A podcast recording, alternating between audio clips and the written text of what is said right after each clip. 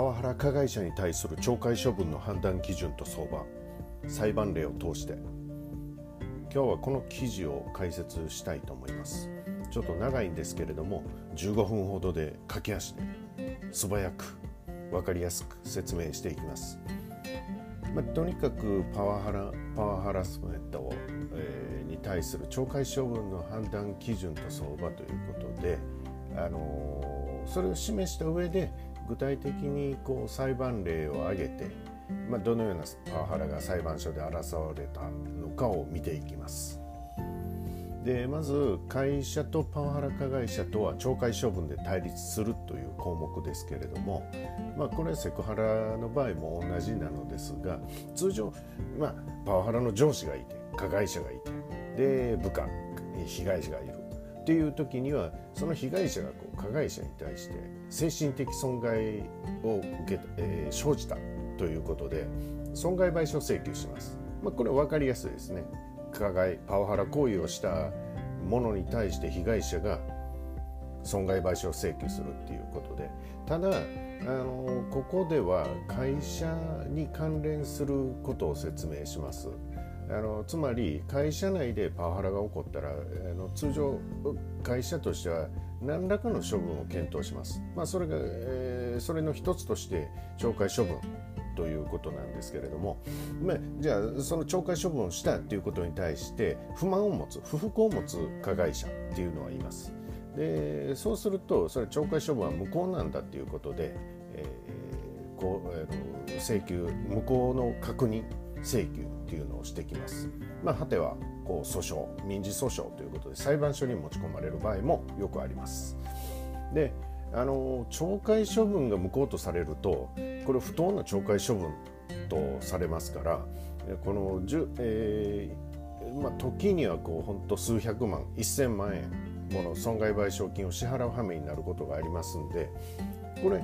あの時流に乗ってこうそういう時代だからご時世だからということで安易にパワハラがあったイコールこの懲戒処分っていうのをしてしまうと後で痛い目に遭うことになります。ので会社としてはあの注意深く懲戒処分を検討しましょうということです。じゃあ、えー、その懲戒処分の有効無効を分ける判断基準ということなんですけれども、まあ、いくつかありますポイントは。まずパワハラっていうのはなんかこう暴言とか暴行ひいては暴行ということであのそういうことがあの加害行為としてされるんですけれども、まあ、その中でこう明確な犯罪行為っていうのがあるんですね。あのもうもろにこう殴って、えー、怪我を負わしたこれあのパワハラとか言いますけれどもこれ傷害伴う暴行っていうことであの傷害罪暴行罪っていうことになりますもうこれは刑事犯ですからこれ会社内部の問題というよりももうあの告訴してこれ警察に捜査してもらってあのあるいはま逮捕までされるかはともかくとして、まあ、起訴されるっていうことも十分にある行為です。まあ、こういうあの外部的に見てもあの悪質だと評価される行為っていうのはこれはパワハラとしても相当あの懲戒処分が有効になりやすい要素だと言えます。であの、この記事ではですねそのポイントということで星印であのマークをつけてますこの星印っていうのがこうあの各要素判断要素について星3つとか星4つとか、まあ、果ては星6つとかそういうふうにあのポイント付けてるんですけれどもそれを全部合計して、えー、トータルでこれ星8つならあのどういう懲戒処分が有効になりやすいかっていうことを、えー、後に示してます。でそれはちょっと後であの説明しますので、えー、よろしくお願いします。であの明確な犯罪行為じゃなくても障害を伴わない暴行とかこう肩を小づくっていうのってまあ細かく言うとこれこれも犯罪行為なんですけれども通常それでこう逮捕あの起訴ということにはなりませんので、まあ、犯罪行為とまでは言えないけれどもということでそういう行為もありますね。それはまあ星3つ程度であの評価してます。まあ、暴行等ということまあ、次にあの暴行に至らなくてもこう暴言ですねあのそれ言葉による暴力と言われますけれどもこれもパワハラでよくあの検討される要素です。まあ、一番ひどいのはこう侮辱的な人格否定ですね。お前今まで何も考えてこなかったじゃないかと。あのそれであの仕事やっていけんのかとかそういうのをこうずっと言ってるともうこう精神的損害というかこうあの何も本当にもうそれこそ何も考えられなくなっちゃいますよね部下としては。まあ、それはもうポイント、まあ、2から3ということで評価してます。あとはまあ退職の強要っていうことで、まあ、無理な目標の不達成これどういうことかって言ったらもうあの普通はそんな目標無理だろうということであの1ヶ月100件のあの受注を目標にしろと。であのそれを設定すると。でとても追いつかない。そんなのは達成できないということでお前何をやってるんだと。目標一回も達成できてないじゃないかっていうことで詰めると、まあ、結局それができないんだったらやめろよと、まあ、そういうようなことですね。これは星 2, 2つです、まああのー、そこまでいかなくても、まあ、改善点を述べず失敗点だけ必要に指摘するっていうことはよくあります。これ実はパワハラでもあの結構パワハラとして取り上げられる行為なんですね。まあ、あの失敗点を指摘っていうのは、まあ、一見正当ではあるんですけれどももうそれだけやるっていうことはもうパワハラです評価されます星一つということで。あとはあのそういう分かりやすい暴行暴言以外の要素なんですけれども、まあ、被害者が、まあ、2人から4人っていうことは星1つぐらいに評価してますね。あので5人以上になると、まあ、星3つっていうことで要はあのセクハラではあんまり被害者の数っていうのはあんまり評価としてあの悪質性の評価としてはあの判断要素としては検討されにくいんですけれどもパワハラに関してはこう量的な要素というか定量的なところが多分にあの考慮要素として入れられます。まあ、長時間っていうのも結構あれですねあの長時間こう密室でずっと怒鳴り続けるっていうのはこれはもうあの精神的被害っていうのは大きくなりますからこの星1つから2つというふうに見てます。まあえー、長期間継続的っていうことでまあもうその日だけじゃなくて1回だけならねまあなんとかしのげますけれどもこれが毎日続いたりするともうこれはあの相当あの部下にとってもきついということで星2つから3つで次に経営者側に準じた地位っていうことで、まあ、役員補佐とか執行役員部長とかって言っても会社っていうのはやはりあの今のご時世こうパワハラを防止するべき存在なんですね。そういう団体なんです。会社というのは。そうすると経営者側に準じた地位にいる人っていうのはもうそのままこう防止するべき立場にあるっていうふうに見られます。もうその人たちが逆にそれと真っ向から反対するようにパワハラをするということはこれは悪質性の、えー、悪質だということで評価されますので星1つから2つと。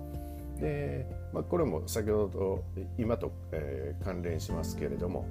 会社として全社的にパワハラ防止を謳っている場合もあるんですね。もう堂々とあのウェブサイトとか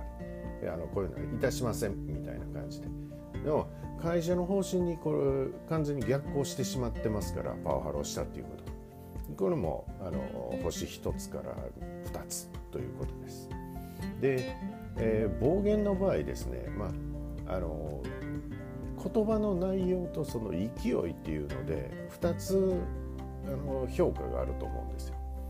まああの普通に喋る時っていうのはこういうふうに普通に喋ってますよね。でもここで「お前バカか?」っていうのを普通のトーンで言うこともあるじゃないですか。まあそれは暴言に含まれるというかその内容がこうひどいなっていうことで人格否定とそういうふうに評価されるんですけどさらに「お前アホか?」と大声で怒鳴りつけるっていうのはさらにこう萎縮させますしひどい行為だということで星1つから2つと。であの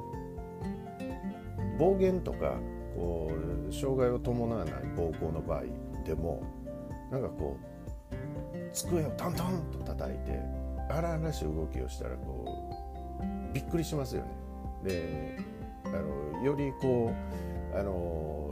プレッシャーがかかるというか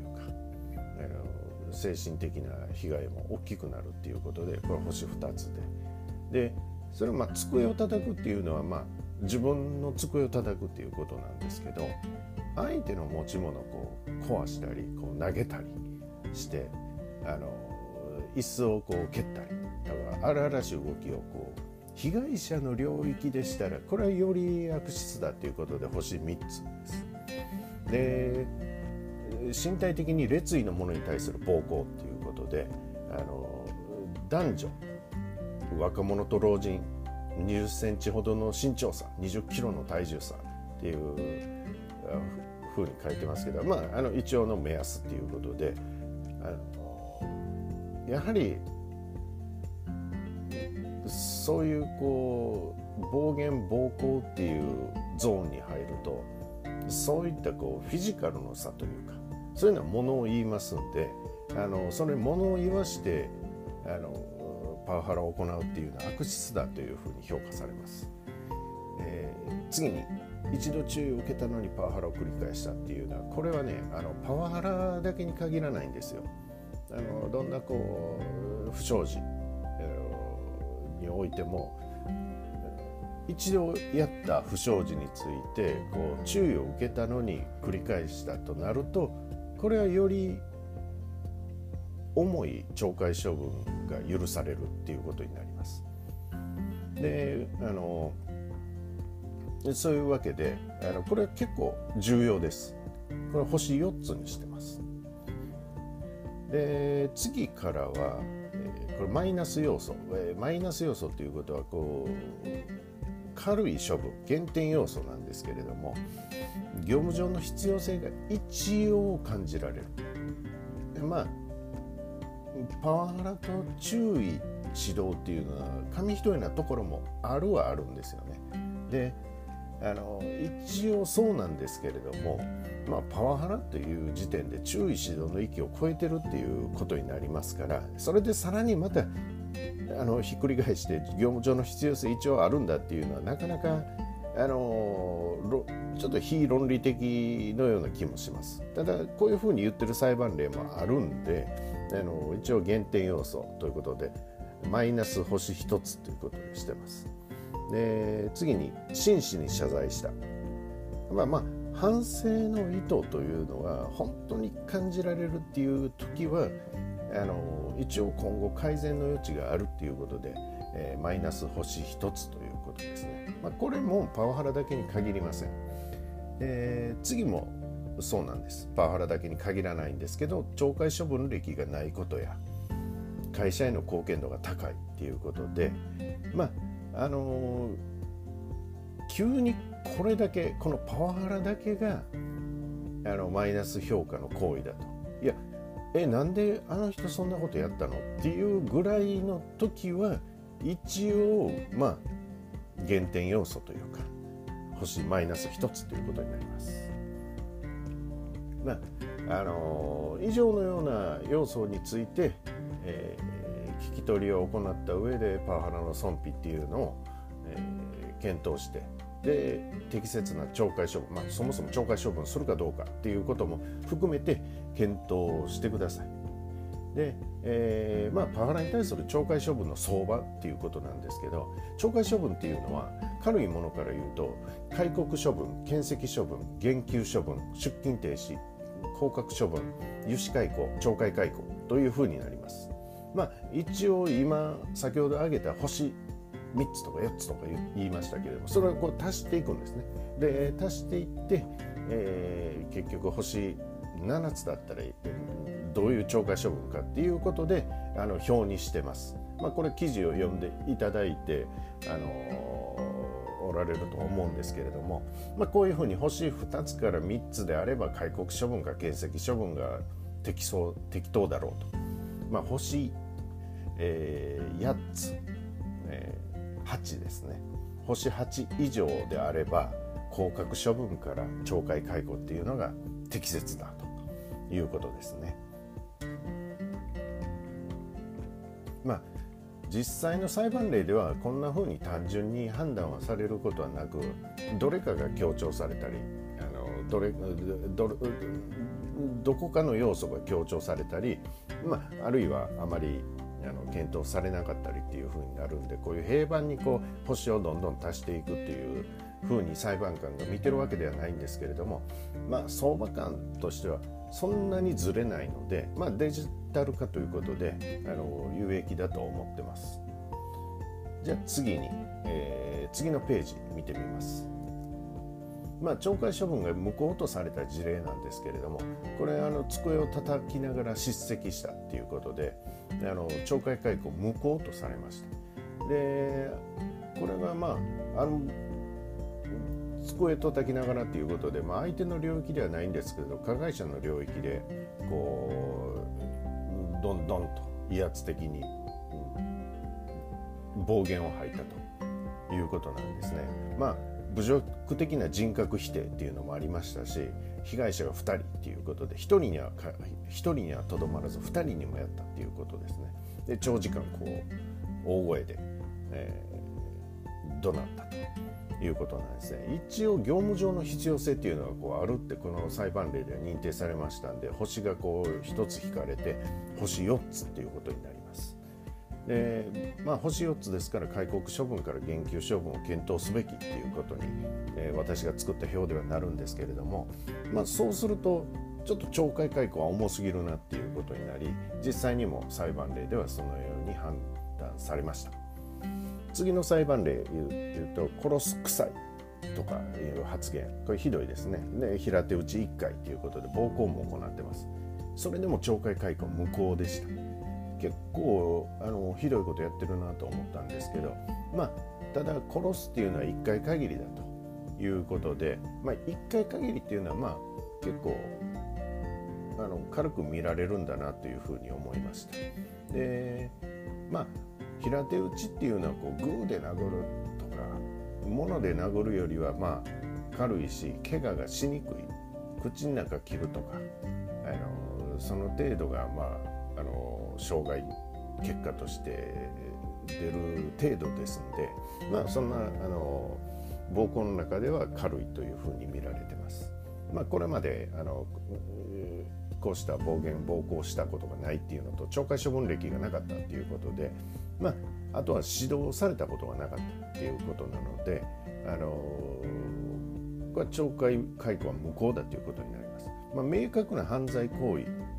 ではあるんですけど軽かったので星4つ被害者は2人で星1つただ真摯に謝罪して懲戒処分歴が今までないっていうことなんで星はマイナス2つになります。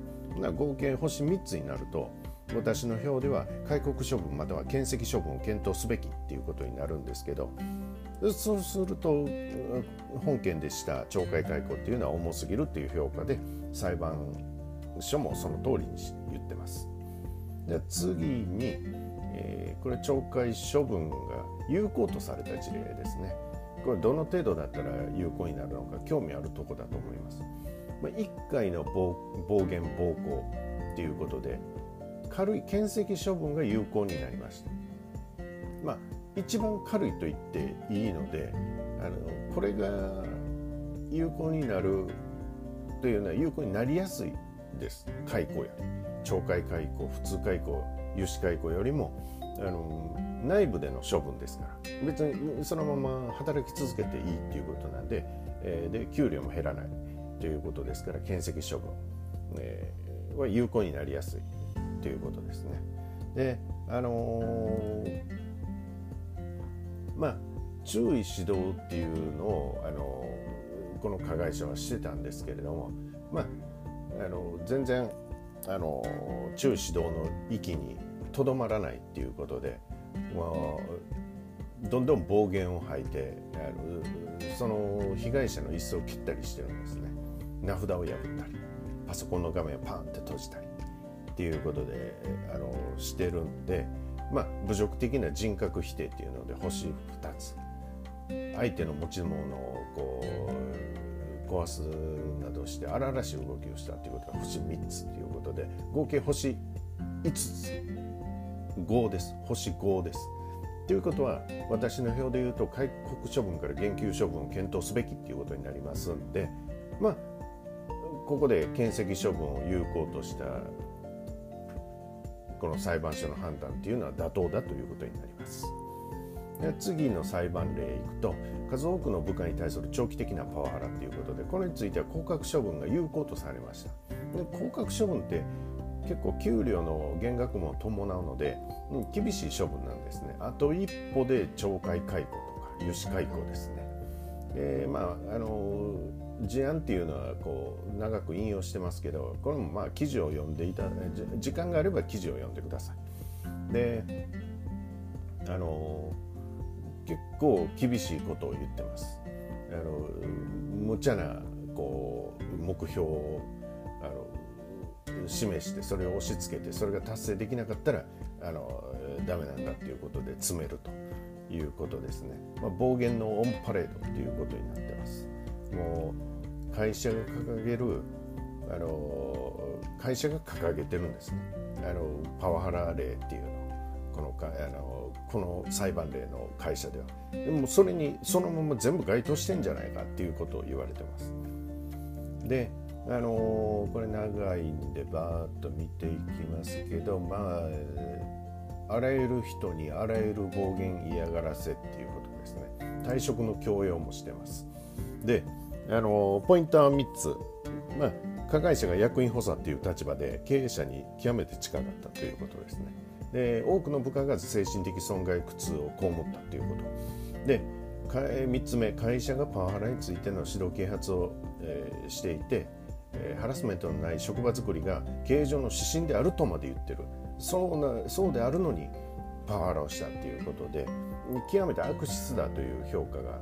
されてます。退職の強要で星2つ被害者が6人で星3つ長期間継続的で星3つ経営者側に準じた地位で星2つ会社側が、えー、パワハラ防止を謳っているということで星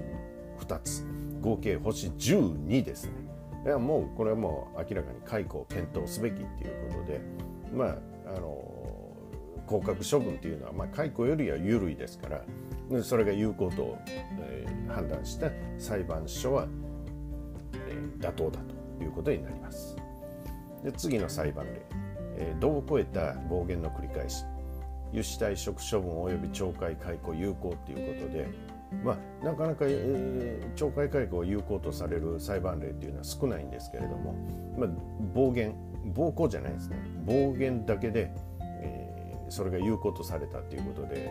非常に貴重な裁判例だと思います。東京地裁ですね。まあお前アホかというようなことを言ってそんな生き方考え方だから営業ができない。生き方間違ってると。もう人格否定ですね。でこれ会社から厳重処分厳重注意を受けてるんですよ事前に、えー、何回か同じことをしてるんですよねこの加害ででもさらに繰り返したんです。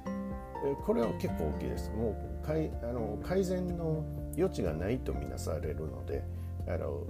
やはりこう事前に注意しとく。あの何かあったら注意するということを記録に残した上でややるべきです。あのそうすることであの要は理解してないんだ。理解できないんだこの人は。そしたらもう会社としては解雇するしかないよねっていう話になります。で侮辱的な人格否定星3つ。被害者が4人星1つ。大声で怒鳴って星1つ。一度注意を受けたのにパワハラを繰り返して星4つ。合計星えー、9つ。9です。でまあ降格処分から、ね懲戒解雇を検討すべきということになりますんで、まあ、有志退職処分及び懲戒解雇を有効としたこの裁判例は妥当だということになります。で次に、えー、侮辱的な暴言と蹴りっていうことで結構それだけでもひどいですね。有志退職処分有効懲戒解雇有効っていう、えー、裁判例ですけれどもまあまあ犯罪ですよねもう普通に。まあ、被害者は女性だったんですけどあのそれだけで悪質性が増すというわけじゃないんですがまああの暴行やっぱり男が女に暴行したらちょっと社会的評価としてはこれは悪質だと見ざるを得ないですよね。やっぱりこうフィジカルが違いますから。とするとあの本件でも、まあ、そもそも明確な犯罪行為ということで星8つとしました。で身体的に劣位なものに対する暴行ということで、えー、星1つ。まあ、一応懲戒処分歴がなく会社への貢献度が高いっていうふうにされてるんですよね。まあ、マイナス星1つなんですけど合計で星、えーやえー、8つ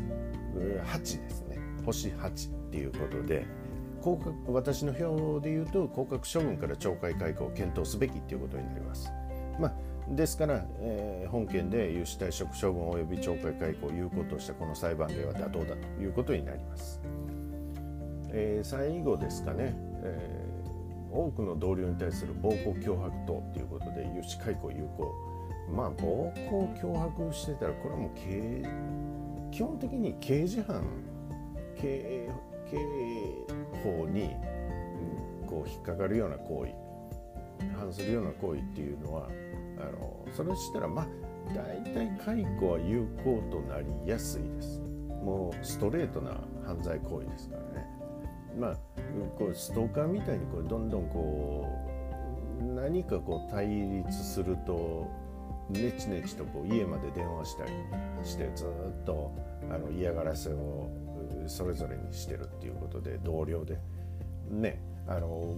上司部下の関係じゃないんですよ。とにかくこうもう社内のこう上司にすらこう突っかかっていくっていうことでもう、まあ、犯罪者ですねこれは。で、まあ、あの繰り返しになりますけど自宅への嫌がらせ電話っていうことでもう社外でもそういう行為をしてる。でビラ張りっていうことでこう社内だけじゃなくて社外あの電柱とかに貼るんですね。まあこういう行為っていうのはちょっとまあ度を超えてるというかあの社内でこう何かやったっていう別に社内でやったからいいってことじゃないんですけど社外でもやるっていうことはもう領域としてはもうあの度を超えてますんであのそれも悪質性の評価ということであのされたと思います。まああのこの裁判例見てると相当長期間にわたってこういう、えー、この加害者っていうのは嫌がらせを続けてるんですけれどもまあ、何年も我慢してます会社でも、えー、これをお聞きの方お聞きの会社ではそこまで我慢する必要はありません。まあとにかくもうそういう存在っていうのは害悪ですからあの早めに断ち切るっていうことが大事だと思います。まあもう当然あの油脂解雇有効ということでむしろ油脂解雇で済んでるのが奇跡なんですよね。もう懲戒解雇でもこれ有効だと思います。でまあ実はまあそれはそういうことなんですけれどもあの明確な犯罪行為ということで星10被害者が5人以上で星3つ長時間星2つ長期間継続的星3つ一度注意を受けたのにパワハラを繰り返した星4つ。合計星22っていうことで圧倒的ですね。懲戒解雇を2回しても良いぐらいの評価ですね。あのなので有志解雇を有効としたこの裁判例は妥当だということになります。まあえー、ここで記事に書いてるところで言うとなお書きで書きましたけれども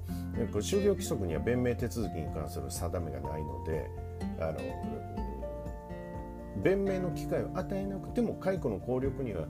影響ないっていうふうに言ってます。ただあのそれはもうこの加害者の行為の違法性が極めて高いのでそう言われてますけれどもあの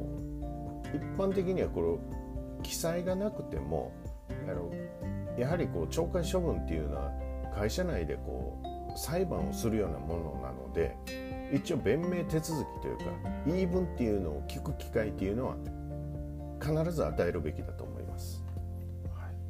い、でえー、以上が裁判例なんですけれどもパワハラについて次に、えー、パワハラについて懲戒処分の基準と損害賠償請求の、えー、基準との違いということで最初に言った通り、社内で懲戒処分をしたらそれを不服としてパワハラの加害者が会社を訴えるっていうのはあるんですね。そういう対立構造があります。でもあの損害賠償請求の場合は被害者が加害者を個人的に訴えるということもあります。だその基準の違いっていうのはどういうことかっていうことであの懲戒処分の違法性っていうことなんですね。ここで言ってるのは。であの違法じゃないとされると懲戒処分は有効だっていうことになりますしあの違法だということになればこれは無効だと。違法無効っていうことになりますね。であのパワハラ加害者と会社との間で争われる懲戒処分の違法性っていうのは、えー、基準っていうのは懲戒権の乱用です。乱用されたかどうか。懲戒自由に該当して、えー、懲戒権の乱用でないこと。この2つがあって初めて懲戒処分は違法でないと判断されます。で、えー、それに対して損害賠償請求の違法性っていうのはえー、先ほど申し上げた通り被害者と加害者との間で争われます。で、えー、会社もまあ安全配慮義務違反で訴えられることもありますということでこの損害賠償請求の要件違法性の要件っていうのはどういうことかって言ったらまあそれについて故意または過失があったか1つ目。2つ目権利侵害っていうことで権あの人格権を侵害したかその被害者ということで。で3つ目が損害の発生ということで具体的に損、えー、精神的損害が発生したということですね。で4つ目は、えー、その行為と損害との間の因果関係ということですね。で損害賠償請求で懲戒処分の有無っていうのは全く関係ありません、まあ、あの会社がそれをスルーしたとしてもあのダイレクトに訴えることはできます。であのパワハラっていうことで認定さえされればあの故意または過失っていうところと権利侵害がされたということは認定されるので、まあ、あとは、まあえー、因果関係ですね4つ目の因果関係さえ立証できればそれは損害賠償請求が認められます。これ懲戒処分が、えー、違法無効かどう、えー、違法かどうかっていうのはあんまりというかほとんど関係ないですね。なぜかって言ったらあのそれはこう手続き会社が手続きをミスして違法になるということもありますしその行為そのものの違法性とはまた別なんですよねちょっと分かりづらいところではあるんですけど、まあ、もしあのご興味というかこれについて、えー、まさに今関心があるところだと言ったら私に相談していただいても全然構わないです。で、えー、ただ話としては今どこかな？日本向こうというそうですね。あの損害賠償の実務っていうと、高額な損害賠償額は日本ではあんまり認められないですね。まあ高くても100万円以内っていうことでもうパワハラの被害者としてはもう一矢報いたいという思いでお金じゃないっていうことで、え、損害賠償請求をするんだということになるでしょう。であのーはいで次に懲戒解雇と同時に普通解雇もしておくっていうところでちょっと分かりづらいんですけど、まあ一言で言うと懲戒解雇っていうのは後々争われた時に、え、有効とされることが極めて少ないんですね。あのよほどきちんとしててよほど悪質な行為でないと懲戒解雇有効という判断になりづらいでも普通解雇だったらまだ有効とされることがありますんで同時に普通解雇もしておくっていうことで、まあ、今記事をお読みいただいているとは思いますけれどもこのあのリンクに、えー、詳しく説明してます。そんな難しいことではないです。はい。で雑感ということで大阪弁パワハラとされやすいかもっていうことでもうその通りでやっぱりあのこうしてパワハラについて検討して記事を書くときには裁判例をいろいろ拾うんですね。だから普通はまあ東京地裁私東京にいますし東京の会社さんも多いので、え、東京地裁ベースで、え、どういう判断がされたかっていうのを見たいっていうことになっておのずと東京地裁判例が多いんですけれどもあのこの裁判例このパワハラでの裁判例拾うった時には大阪地裁の裁判例っていうのは非常に多いんですよ。まあ、それの理由なんでなんでかなというふうに思ったらあの最初に申し上げたように大阪弁パワハラとされやすいんかもっていうことで、まあ、自分も気をつけなきゃいけないなっていうふうに思います。はい、じゃあ解説は以上です。ありがとうございました。